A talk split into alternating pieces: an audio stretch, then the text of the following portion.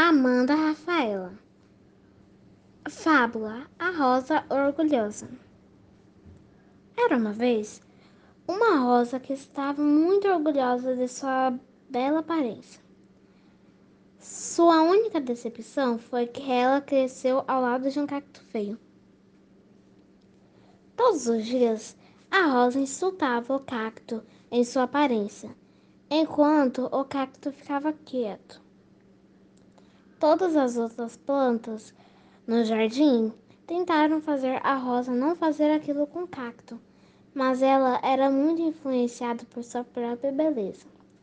Certo dia, durante o verão, o poço que regava o jardim ficou tão seco que não havia água para as plantas. A rosa começou a murchar.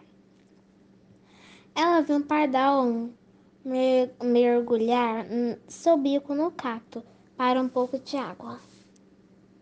Embora envergonhada, ela perguntou ao cacto se ela também poderia ter um pouco de água. O cacto gentil concordou prontamente e ambos passaram o verão difícil como amigos.